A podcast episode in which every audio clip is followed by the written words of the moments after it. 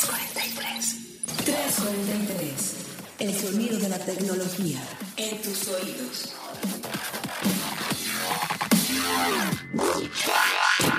¿343? ¿Prueba? No. Ah, bueno, Ay, sí, no prueba. prueba. Uno, dos, tres, probando, uno, dos, tres, probando. probando, probando. Sí, deberíamos de empezar el programa. Deberíamos de agregar esto de... deberíamos dejar esto De como de blooper. Muy buenos días, muy buenas tardes, muy buenas noches. Podescuchas a la hora que nos estén escuchando y desde la plataforma de streaming en la que nos, nos estén escuchando. Perdonen mi, mi voz, no está tan bien el día de hoy. Mi nombre es Gabriela Chávez, coordinadora de tecnología de Grupo Expansión y bienvenidos una vez más a una edición de 343, el sonido de la tecnología en tus oídos. Y como siempre me acompaña en esta cabina Carlos Fernández de Lara, Head Digital Editorial. Este, Gaby, eh, aquí estamos una vez más con un 343 eh, lleno, de lleno de tecnología, evidentemente, pero también lleno de información, como debería ser. Y bueno, pues ahí eh, seguramente van a estar escuchando que decimos meter un par de bloopers, porque, pues, ¿por qué no? ¿Por qué no se puede tener bloopers en la era de los podcasts? Y bueno, pues también, si nosotros no nos divertimos Exacto. armando esto, pues creo que tampoco los entreteneríamos a ustedes, muchachos. Avisos parroquiales antes de empezar, Gaby, ¿cómo nos pueden estar contactando? ¿Qué hashtag es el correcto? El correcto es hashtag 343 podcast, así nos pueden eh, enviar todo lo que nos quieran decir, contar, sugerir, quejar en Twitter. Y nos pueden seguir en las redes de expansión, arroba expansión en Facebook estamos como expansión, en Instagram también nos pueden eh, encontrar. O en nuestros, eh, nuestras cuentas de Twitter personales, a mí me encuentran en Twitter como arroba GCH y el handle más complicado de la historia. El más fácil, Gaby, insisto una vez más, no lo voy a cambiar. No, no, no lo cambio. Es arroba Charlie y ya, con dos S y después Y, Y, ya, a, a- Y, Y, A. Así me pueden encontrar en Twitter, Charlie ya, simple y sencillo. Y ahora sí vamos a entrar de lleno con la info, Gaby. Eh, mucha información, como decía al principio del programa. Pero vamos a arrancar con lo que sucedió en Mountain View. Sí. eh, por allá en el Amphitheater de Mountain View, porque Google tuvo como cada año su famoso evento de desarrolladores, el Google I.O. Exacto, es la temporada, justo ya hablábamos en otros 343 hace eh, algunas, algunas semanas de la conferencia de, de Facebook y ahora fue el turno de Google, este I.O. 2019, que eh, me eché el keynote y estuvo lleno de eh, anuncios alrededor de, de AR, de realidad aumentada. Creo que eso fue lo que a mí, de las cosas que más me llamaba la atención, cómo ahora lo están integrando en Lens, en Search, en cada vez más cosas de reconocimiento. Y eso, la verdad, se me hace que sí va a ser un gran cambio, lo hace todo más fácil. Pero otra cosa que llama la atención, no tanto como en otros keynotes, pero el, el recalcar el tema de privacidad, creo Fue que también llamó, llamó la atención. Yo creo que para, y porque hubo un montón de anuncios, ahí checan la noticia que publicó el equipo de Gaby en expansión.mx diagonal tecnología sobre el I.O. Hubo muchos, haciendo un recap muy rápido, yo lo que diría para no clavarnos tampoco es, lo que más ruido generó en los medios fue evidentemente la presentación de hardware, que fue Google presentó el Pixel eh, A3 y el Pixel A3 XL que son dos devices que evidentemente están desarrollados por la compañía y que qué es lo que tienen para no clavarnos mucho ahí. Son devices que tienen un costo que en vez de costarte 600, 800 dólares, van a costar con un tope máximo de 400 dólares. Es mid-range, pero tienen la promesa de tener, evidentemente, lo que muchos llaman la mejor cámara de toda la industria móvil, que es la del Pixel. Este, que la verdad Habrá que para que mí sí es una de las mejores, habrá que probarla, pero la del Pixel 3 sí es una cámara muy, muy buena. Pero también tiene la promesa de tener un equipo que te funciona bien en términos de desempeño. Quizás no va a ser más grande, pero te da la posibilidad de estar en constante actualizaciones de todas las versiones y de los updates que va a estar liberando Google para Android en meses siguientes y en años siguientes. Algo que siempre ha complicado mucho a otros desarrolladores de teléfono, porque como lo hemos platicado mucho en 343, Google es el dueño del sistema operativo pero el hardware lo controla Samsung, lo controla LG, lo controla Huawei o Xiaomi y eso a veces mete ciertas complicaciones en la actualización. Entonces, desafortunadamente para los escuchas, podescuchas mexicanos y de América Latina, Naná y Palomas, no hay anuncios de que vayan a llegar aquí. Este, Ay. entonces, pues bueno, por eso tampoco nos queremos clavar tanto en eso. Esa es la gran desventaja del Pixel, porque la verdad sí están bastante padres. Y esta, esta edición que también se me hace interesante que se metan en el mid-range, eh, para competir muchísimo más con el resto de las marcas que usan Android. Pero pues no, la desventaja es que aquí en México nos siguen dando la espalda. Exactamente. Ahora, anuncios que a mí sí me parecen importantes, concuerdo contigo con todo lo que decías de privacidad. Google lo que está haciendo, y era algo que Apple siempre ha aplicado mucho a Google diciendo, tienes un iPhone, eres privado. Tienes un Android, te conocen hasta el color de los calzoncillos. este, ahora lo que está haciendo Sundar y todos sus ejecutivos es de, no, la nueva versión de Android que presentaron, que se llama Android Q, va a tener muchas ventajas que ofrecen ya, por ejemplo, los teléfonos de Apple, que es tener la granularidad de conocer qué aplicaciones están traqueando tu ubicación, incluso cuando no las estás utilizando. ¿Qué aplicaciones tienen a qué tipo de información acceso? Contactos, cámara, fotos y tú poder hacer un prefiltro de eso. Y Google está subiendo un nivel adicional poniendo ciertos niveles como de privacidad en algunas de sus aplicaciones. Por ejemplo, en Google Maps vas a tener ahora el modo incógnito. Ajá. Mucha gente estaba muy tensa de que en efecto cuando tú usas Google Maps y visitas toda una ciudad, Google sabe hasta cuánto tiempo te Ah, quedaste en claro. un punto. Sí, sí, sí. Y eso también tiene que ver con lo que hablábamos en el, en el 343 pasado, de esta opción que te da Google ya de poder eliminar. Limpiar tus datos. eh, exactamente, limpiar tu historial, eh, de tanto de search como de maps, como ese tipo de cosas, porque justo creo que no dice, bueno, ahora sí ya vamos a ser privados. No, pero te da una opción. Claro. Te, hace el, el opt-out de, de hacer todo esto en las Yo aplicaciones. creo que Google lo está. Ahora, por default, Google va a seguir traqueando Ah, no, tu, sí, listo. tu información Si no de manera tú- indefinida. Si no lo haces tú, y eso es bien interesante, Gaby, ver que nosotros como usuarios tomemos la responsabilidad de decir, ok, quiero entender qué datos tienen acceso y qué tanto va a crecer ese acceso y también quiero poner un control o un límite a la información. Entonces, interesante que Google esté tomando ese paso. Otra de las cosas, y debo de reconocer que el I.O. de este año me pareció un poquito guango. Un poquito, un Este, poquito. pero presentaron una mejora en Google Assistant, dicen que es 25% más veloz. Y algo que sí me llamó mucho la atención es esta demo que hicieron de una conversación continua de Google Assistant en donde estaba la ejecutiva y le decía a Google con la frase de activación del famoso OK Google, que seguramente se va a activar mi teléfono ahorita, pero bueno, con esa frase de activación le decía, muéstrame mis fotos de mi viaje a- al safari africano. Y entonces Google le mostraba las fotos. Ya sin tener que volver a decir la frase de activación, decía, muéstrame solo las fotos en donde sale, no sé, en donde solo salgo con Mike, mi primo. Y entonces Google decía, ah, ok, este es Mike el primo, aquí están solo Listo, las fotos con Mike el primo. fotos, sí. Mándale esas fotos a Mike.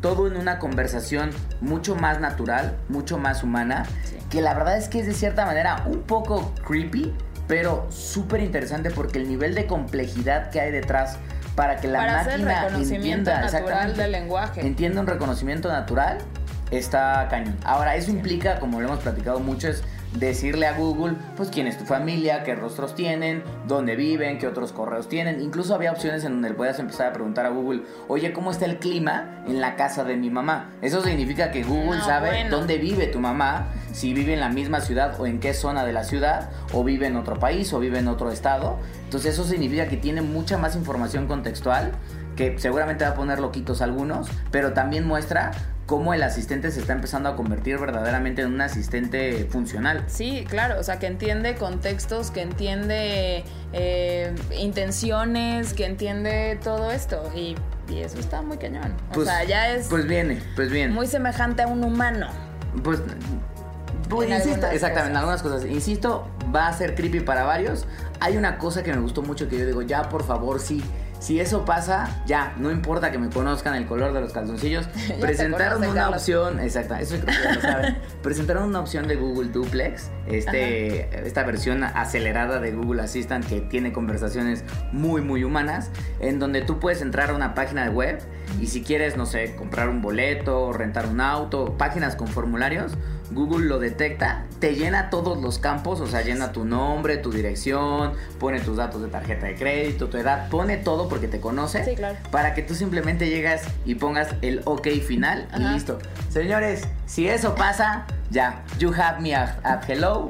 Estoy Se completamente. acabaron los formularios. ¿Sabes para qué cosas sí sería útil? O sea, entiendo que eso está un poquito imposible, pero llenados de cosas de, de oficiales, vaya, Ay, como de gobierno. te digo. O sea, no sé, renovación de pasaporte, renovación de visa, que es una cosa espantosa. O sea, es- Google, listo renovar el pasaporte. Ya aquí es está tu formulario lleno, Carlos. Perfecto, te amo, cásate conmigo. O sea, si hay gente que paga porque le llenen un formulario de estos para lo que sea, Ajá. O sea, listo, ya se acabó, se acabó ese nichito de Pues bueno, pues ahí están algunos de los anuncios. ¿Algo que, que se nos ha ido, Gaby? No, creo que, creo que esos fueron, eh, incluso a mí, de las cosas que más me llamaron la atención y, y sigo en descontento porque la familia Pixel no llega a México. No está llegando a México. Pero vaya, o sea, siempre se puede conseguir. eh, en, en, en algún alguna a escapada, en alguna y- misión. Ahí se pueden conseguir, pero se me hacen muy, muy buenos eh, equipos justo porque el sistema operativo está más limpio. Y eso creo que uno lo agradece en la experiencia. Pues ahí está. Chequen todas las opciones que vienen ahí, insisto, en la nota que publicamos en expansión.mx diagonal tecnología. Y vamos a entrar al siguiente tema, Gaby, que es eh, eh, la oferta pública de uno de los unicornios más grandes del planeta. Yo creo que es el unicornio con, no, sin temor a equivocarme, sí es la tecnológica de Silicon Valley mejor valuada y estoy hablando de Uber. Exactamente. El día de hoy, porque nosotros grabamos 3.43 al día, el día de hoy Uber hizo su oferta pública inicial, este su famoso O sea, IPO o. OPI, ya salió a bolsa. Este, la empresa tenía que ¿cuántas acciones me dijiste que iba a colocar? 180 millones de acciones. Nada más, nada más 180 millones de acciones, valuada en más de 100 mil millones de dólares. Pues Bueno, ahí tengo que hacer un- una aclaración, porque justo cuando Goldman Sachs y Morgan Stanley estaban haciendo el, el road para este IPO, se topó la, la evaluación que podía, podía alcanzar hasta 120 billones de dólares, o sea, 120 mil millones de dólares. Finalmente no llegó a tanto, pero de todas maneras no es una cantidad nada despreciable. El valor de la compañía eh, a la salida a bolsa estuvo alrededor de 82 mil millones de dólares. Que es evidentemente más alta de lo que tenía Lyft, que se Sí, presentó hace más o menos como un mes. Y el Sí. tipo de, de acciones todavía no cierran los mercados, pero la- el tipo de acción que me platicabas que veíamos antes de empezar a grabar 343 estaba rondando entre los 44 y 50 dólares más o menos por acción. Exacto. Ayer, ayer eh, mi, mi ser ñoño se puso a revisar el documento que le entregan las empresas a la SEC, a la comisión eh, que ve todas estas, estas eh, cosas de valores en Estados Unidos. Y ahí en el documento detalla justo cuál va a ser el mínimo valor de las acciones, el máximo que pueden tener, el número de, de acciones con los que van a cotizar. Y llama la atención que el, el precio que le pusieron a las acciones a mí se me hizo un poco bajo para el hype que tiene Uber. Eh, se evaluaron entre 44 y 50 dólares por unidad, eh, cuando Lyft estaba tasándose arriba de 70, 70 dólares. exactamente. Eh, creo que salió en 72, algo así. Pero esto fue lo que ajustó la evaluación por debajo de los 100 mil millones de dólares y la dejó en 82 mil más o menos. Este, pero eso, eso se, me hizo, se me hizo curioso y creo que es un poco como para dar certidumbre. Porque también si le, o sea, con todo el hype que traía, si se subían mucho más y no lograban eh, mantener el precio o que se les cayera la mitad de la, de la jornada, iba a ser una cosa terrible y una anécdota bastante fatal. Entonces, bueno, igual conservador, pero ahí va. Digo, vamos a ver cómo cierran los mercados en este primer día de transacciones de Uber. Lo cierto es que el día llegó, la fecha se cumplió, Uber sale a la bolsa. Y yo creo que a partir de aquí, incluso unos días antes, Gaby, era muy interesante ver cómo, por ejemplo, los choferes empezaron a hacer eh, varias como huelgas, Huelgas. alrededor del mundo, particularmente en Estados Unidos, pero incluso cómo también Uber de cierta manera está apalancando su misma oferta pública como para tratar de calmarlos, porque el debate siempre es el mismo, es decir, los conductores dicen, soy empleado, porque trabajo para ti, pero Uber dice, no, eres un contratista porque trabajas para mí cuando tú quieres trabajar y además tienes la posibilidad de trabajar con mis competidores, por lo tanto, pues no puedes tener el mote de empleado porque no cumples con estos requisitos. Sin embargo, la gente quiere empezar, la gente que trabaja para Uber, dándose un poco cuenta de, uno, el valor de la compañía, Claro. dos, que va a salir a oferta pública, ver evidentemente cómo pueden presionar un poco a la firma de movilidad para que los consideren. Entonces creo que incluso estaban ahí viendo cómo negociaban vía acciones o vía algunas cosas con los choferes para apaciguar, porque lo que queda claro es al menos ahorita sin choferes no hay no hay Uber, pues, Exacto, o sea, los necesitan para el modelo de negocio, pero basados en este, en estos eh, lineamientos, digamos, del shared economy, de la economía colaborativa, no podrían ser empleados, porque entonces te vuelves un corporativo convencional. Eh, pero vaya, entiendo también el descontento de los conductores, de decir, bueno, estamos aquí dejando horas de nuestras vidas, ya la, el número de, vehículos en las calles y la oferta es tan grande que para muchos ya no es negocio hacerlo como, ay, en mi tiempo libre me gano un dinerito. No siempre sucede así y pues algunos analistas con los que estuve platicando en torno a esto dicen, bueno, a lo mejor ahorita no va a haber un ajuste drástico en este tipo de cosas, pero sí ya salió Lyft, ya salió Uber, que era la más esperada. Eh, eh, por ahí viene Cabify, también en este, se espera que en este 2019. Entonces, creo que las reglas podrían cambiar en la economía colaborativa y en el sector de movilidad a lo largo del año y en los años siguientes, aunque no va a ser tan radical, vaya, no va a ser hoy ya listo, empiezan a pasar cosas nuevas. Pero pues, ahí pues, interesante que vamos a poder empezar a darle un seguimiento a los reportes financieros de la compañía. Eso Ver, por ejemplo, cuánto cuestan sus apuestas como Uber Freight, Uber Elevate, la parte de los autónomos, porque al final del día esto empieza a dar claridad también para los inversionistas eh, cuánto está gastando y cuánto están ingresando también algunas de sus otras divisiones, ¿no? Porque solo sabemos con estimados o con cosas que la compañía ha compartido en años recientes. Por ejemplo, creo que esa entrevista la hiciste tú, eh, de cómo Uber Eats es la división de Uber la única división de Uber que es rentable. Exactamente. Y también el tema es de incluso ver cuánto empiezan a gastar en lobbying, porque eso también es bien interesante. Entonces, pues muy, muy interesante que Uber por fin haya salido a bolsa. Ahí seguramente en el team de tecnología vamos a estar muy al pendiente de qué le pasa a esta compañía. ¿Marcó algún, algún hito, Gaby? ¿Marcó, rompió algún récord al salir? Justo es a lo que, a lo que iba con un dato muy curioso, porque todo el mundo esperaba desde hace montón que saliera Uber y no va a ser la, la oferta pública mejor valuada de la historia, de las tecnológicas, porque pues ¿qué creen? No, no es cierto.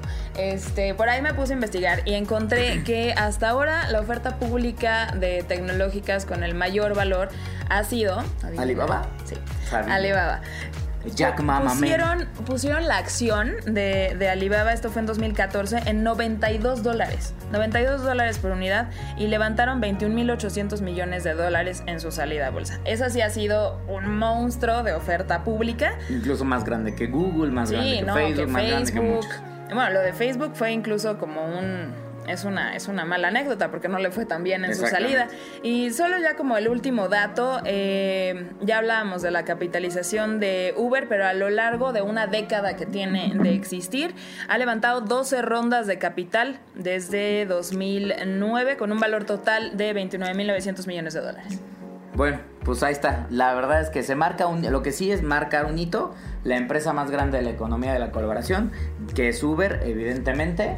Eh, ya está en la bolsa y a partir de aquí se van a venir pues grandes cambios y temas muy muy interesantes. Entonces bueno pues pendientes a ver cómo cierra Uber el día de hoy. Ahí no se les olvide también como les decía checar, mandarnos checar en expansión.mx diagonal tecnología y también mandarnos ahí a nuestros Twitter recomendaciones si son usuarios de Uber. si les tienen un Uber, este, si tienen esperanzas de la compañía con el hashtag 343 podcast y con ese hashtag Gaby para que se les para que no se les vaya a ir de la mente vamos a ir con el último tema de este programa. Que a su gustada sección. A su gustada sección. Trambores. Facebook, in the news. Este, no queríamos, la verdad es que Gaby siempre y yo debatimos de hoy, es que pues otra vez de Facebook y pues es que otra vez Facebook volvió a dar de qué hablar. Eh, esta semana. No directamente esta vez, pero o sea, sí, sí es algo que, hizo mucho ruido y, la pieza la verdad es una maravilla. Y obligó a la compañía ya también a salir a dar una declaración ya pública el día, el día de hoy y tiene que ver con que Chris Hughes, Chris, Chris Hughes, eh, no, llenos de bloopers Exactamente. Chris, Chris Hughes, este, Chris Hughes, uno de los cofundadores de Facebook, este, de la época del dormitorio de Harvard, cuando Facebook apenas era para conectar una universidad, ayudó a Zuckerberg evidentemente a construir la compañía y un empleado durante muchos años de la empresa publicó una carta editorial en el New York Times en donde prácticamente, en resumen lo que decía es, a ver, Muchachos, Facebook tiene demasiado poder, es un monopolio que incluso es peligroso, que tenemos que partir o que el gobierno tiene que empezar a romper en varios hilos para que pierda cierto poder y que además está liderado por alguien como Mark Zuckerberg, que me llama mucho la atención de López, que incluso decía que era alguien un American, o sea, que era como una persona que no era como una persona que tenía como el pro de ser el americano, hablando de Estados Unidos, porque así se dicen ellos, este, el americano role model que piensa en pro de su país, lo cual me parece un poco extraño, pero... Como un poco dejando de lado este como nacionalismo. Exactamente,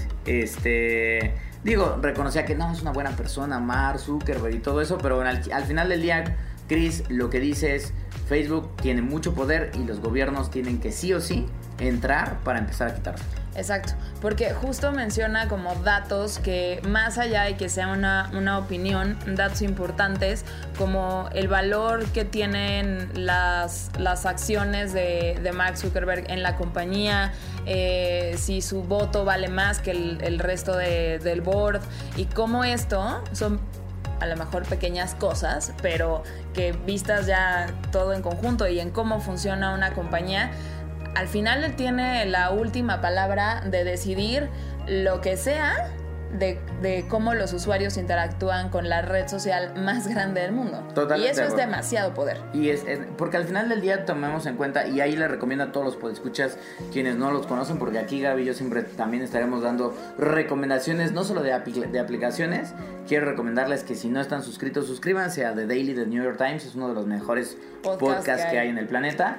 Eh, justamente el día de hoy, después de escuchar 343, muchachos, vayan a escuchar The Daily, porque uno de los periodistas de tecnología del New York Times tiene justamente una charla más o menos como de media hora con Chris Hughes, justo después de la publicación de, López. Y la verdad es que es una charla muy insightful, ¿no? Que, tiene que ver como un resumen en general de lo que él publica.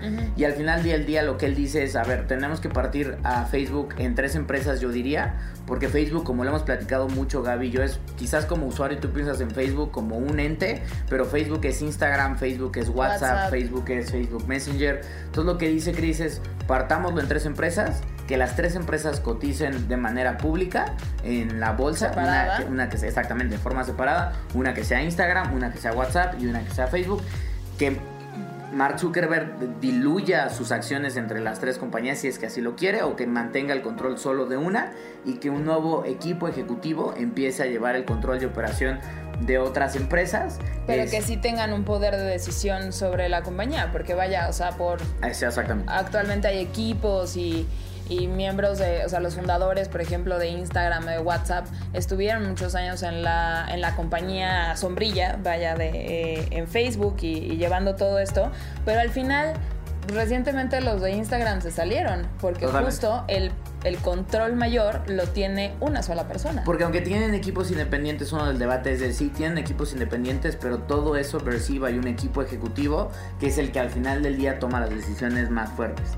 Y al contrario, parece ser que Facebook va más que a separar, como lo hemos platicado, a unificar todavía más sus tres plataformas sí es con varios movimientos que estaba queriendo hacer. Hay una cosa de lo que mencionaba Chris en el OPED y que también lo mencionó en el programa de hoy con el New York Times, era que él decía que tendría que existir un organismo regulador de, la, de la, operación digital del universo, así como existe la FDA para aprobar eh, medicamentos este, debería existir un organismo de, de fuerza digital que regulara, a mí me, parece un poco peligroso que regulara incluso el speech, o sea, como la libertad de lo que podíamos poner dentro de las plataformas. Ahí no sé. No estoy muy en pro, debo de ahí se lo digo de manera muy muy personal. Yo no estoy muy en pro porque a mí se me da un poco de temor que los gobiernos, porque una cosa es un gobierno de Estados Unidos, pero otra cosa es un gobierno probablemente de Arabia Saudita en donde pues ser homosexual y, y salir a la calle y decirlo, pues evidentemente es hasta penado como un crimen, lo cual me parece extremista. No, ahí tendría que ser un organismo autónomo, internacional y tal, pero de todas maneras creo que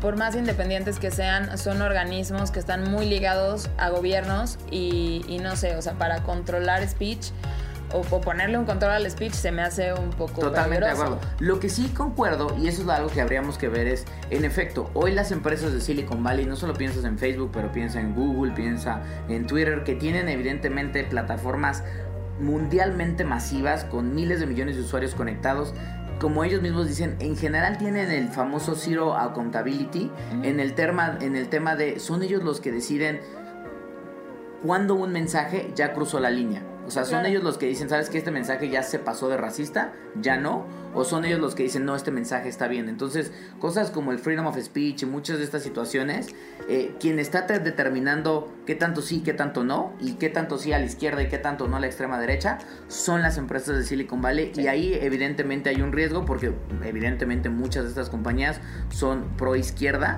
más que pro derecha y lo Sí, hemos notado con algunas voces que Tanto han de salido. un lado como del otro, tienes que tener contrapesos y contrapesos, porque si no, caes en esto. O sea, caes en, monopolios o en que se hagan falsas izquierdas o falsas derechas. O sea, necesitas tener un contrapeso en el entorno digital. No que alguien controle qué se dice y qué no se dice, pero sí tienes que tener un check and balance. Claro, ahora, y ya para terminar, para no hacerlo eh, extremadamente gigantesco, eh, lo que justamente decíamos el día de hoy es una de las críticas más fuertes a la columna o que le hacen algunos de los empleados a Chris después de su famoso OPED, es que él ya tiene más de 10 años que dejó la compañía, Sí. este, estuvo muy involucrado al principio, pero después salió.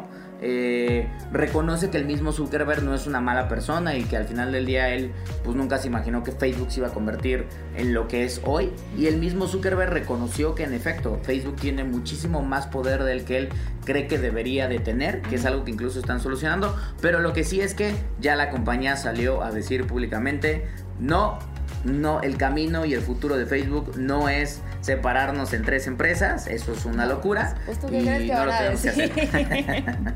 Pero bueno, lo curioso de todo esto es que para muchos, a mí me pasó, seguramente por escuchas a ustedes les ha pasado mucho, que leen ya sea el López de Chris Hughes o alguna cosa de no, la libertad de expresión y Facebook es un monopolio y lo que sea. ¿Y dónde acabamos leyendo estas cosas? En nuestro muro de Facebook. Entonces, no sé, es tan irónico todo esto. Es, en efecto, es un poquito irónico. Pero bueno, pues yo creo que con eso terminamos. Por cierto, paréntesis rápido, Facebook va a estar creo que la próxima semana en París, justamente discutiendo con Macron y algunos otros especialistas todo el tema que tiene que ver con eh, regulación de Internet, privacidad y todo eso. A ver si dice algo alrededor de la famosa OPED de... de, pues yo creo que ya no son vas a amigos. seguir- No, total. Yo creo que ya no Tal lo vez ya no a lo invita invitar. a su casa. Y fíjate que Zuckerberg fue a su boda y él fue a la boda de Mark, pero yo No, creo que y eso ya se incluso acabó. los dos primeros párrafos de la opinión pinta así como están platicando en su casa y está la hija de Mark Zuckerberg ahí este, con ellos y demás, y como también saluda a la esposa y que se conocen. Yo creo que esa amistad ya no va a prosperar tanto, pero... pues, Pero bueno, no pues habrá que ver. Pues bueno, queridos por escuchas, muchas gracias por quedarse hasta acá, por escuchar nuestra famosa sección de Facebook in the News. Este, Le vamos a que- dar una cortinilla. ya vamos a hacer una cortinilla. Este, y bueno, Gaby, pues de nuevo, muchas gracias por estar acá. Y no se les olvide escribirnos con el hashtag eh, 343 Podcast en todas nuestras redes sociales, seguir expansión, seguir expansión diagonal tecnología. Eh, ahí pueden ver toda la cobertura de estos temas y más seguimiento, más insight de todo lo que va saliendo en, en este, en este mundo digital. ¿Y en tu Twitter, nada, Gaby? En mi Twitter, arroba GCH Avilés. Y yo soy arroba Charlie y ya, Twitter sencillo y fácil. Y Facilísimo. pues nos escuchamos eh, la próxima semana, esperemos con menos bloopers, pero escuchamos Pero la próxima semana en otro 343, el sonido de la tecnología hasta tus oídos. Nos vemos. Bye. Bye.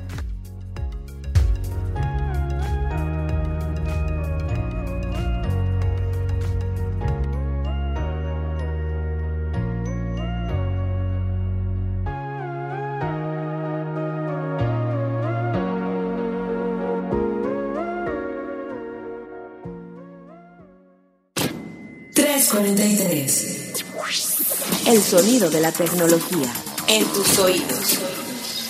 343. 343. With the Lucky Land slots, you can get lucky just about anywhere.